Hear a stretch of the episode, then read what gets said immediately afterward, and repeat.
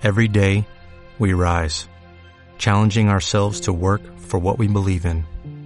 At U.S. Border Patrol, protecting our borders is more than a job, it's a calling. Agents answer the call, working together to keep our country and communities safe. If you're ready for a new mission, join U.S. Border Patrol and go beyond. Learn more at cbp.gov/careers. Bienvenido a Coronavirus al Día, podcast que le mantiene informado sobre el coronavirus. En el podcast de hoy vamos a hablar de los equipos de protección individual. De un uso adecuado del EPI va a depender la seguridad del profesional y también la del paciente durante la atención sanitaria. Este uso adecuado implica tener en cuenta los siguientes factores. Cómo se transmite el virus y el riesgo de exposición. Debido a la situación actual de la pandemia, existe un problema grave de desabastecimiento de recursos y por ello resulta indispensable la optimización de los equipos. Por ello, el paciente inmunodeprimido con COVID positivo será tratado con EPI exclusivo. El paciente COVID positivo con otra infección se atenderá el último y los casos probables con un test negativo y una clínica COVID se atenderán antes de los COVID con test positivo. Cuando nos encontremos ante un paciente portador de coronavirus, lo primero que debemos tener en cuenta es que el paciente debe ser portador de una mascarilla quirúrgica siempre que lo tolere. Esta mascarilla quirúrgica protege a los demás, evitando que salga el agente infeccioso de la persona que la porta. La mascarilla quirúrgica, además, Protege frente a gotas grandes y salpicaduras. Las mascarillas filtrantes, las FFP, están fabricadas con un material filtrante que protege al usuario frente a la inhalación de los microorganismos ambientales. La eficacia de filtración varía según el tipo de FFP. La nomenclatura europea las clasifica en FFP1, FFP2 y FFP3. La FFP1 presenta un 78% de filtración, la FFP2 un 92% y la FFP3 un 98%. Existen además otras nomenclaturas como la N95, a mitad de camino entre la FFP2 y la FFP3 con un 95% de capacidad de filtrado. Estas mascarillas deben ir bien selladas, adaptadas a la forma de la cara, cubriendo la nariz y tapando el mentón.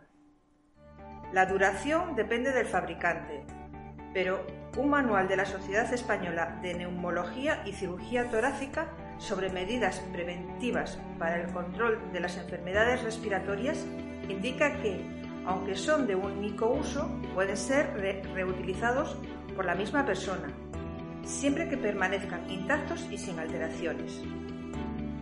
En Brasil, en el 2010, en el Instituto de Infectología Emilio Rivas, se evaluaba el estado de conservación de las mascarillas FFP2 después de su uso en la rutina hospitalaria, con la intención de cuantificar los daños que se producían a lo largo del tiempo de uso y estimar su vida útil.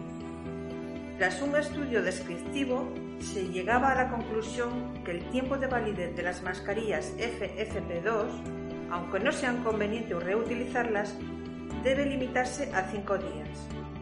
Otro aspecto a tener en cuenta es si la mascarilla lleva válvula exhaladora, no filtrando el aire exhalado. Por este motivo, nunca se la pondrán personas infectadas. La bata será resistente a líquidos y se colocará antes de entrar en la habitación.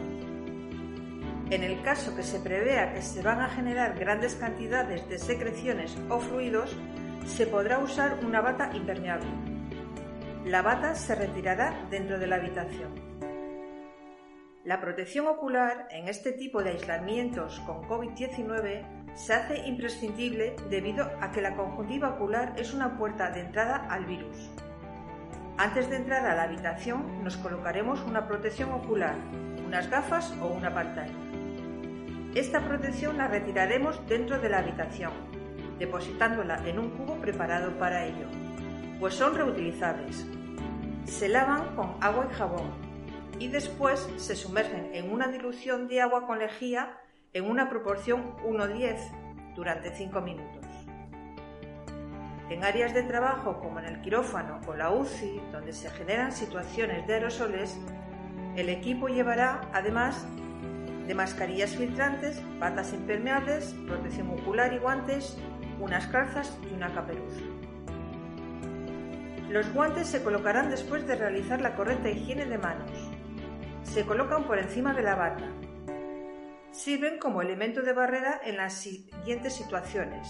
Contacto con piel no íntegra, contacto con mucosas, contacto con fluidos, manejo de dispositivos invasivos. Los guantes se retiran tras su uso y siempre tras el contacto con cada paciente. Nunca deben ser lavados con solución hidroalcohólica, pues los degrada, haciéndoles porosos. Tras la retirada es indispensable realizar la correcta higiene de manos.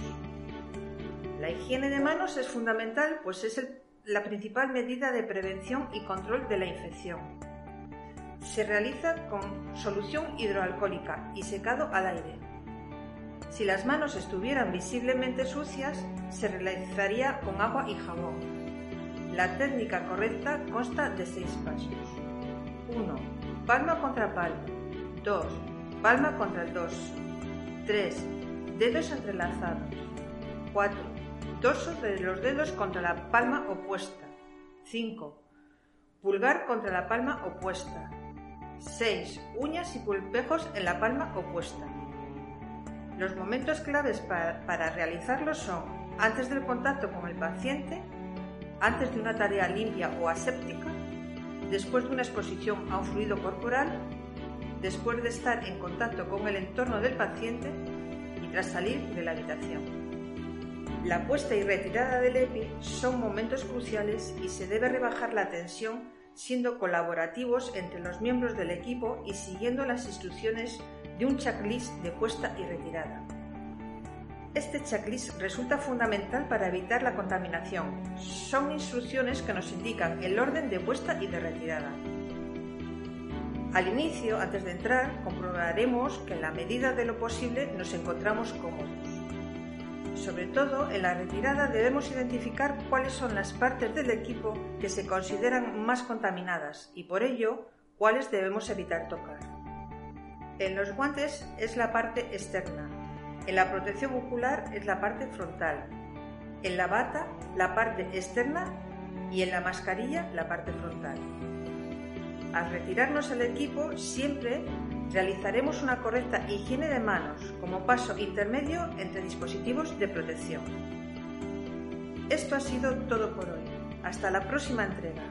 Recuerde que lavarse las manos durante 40 segundos puede salvar vidas.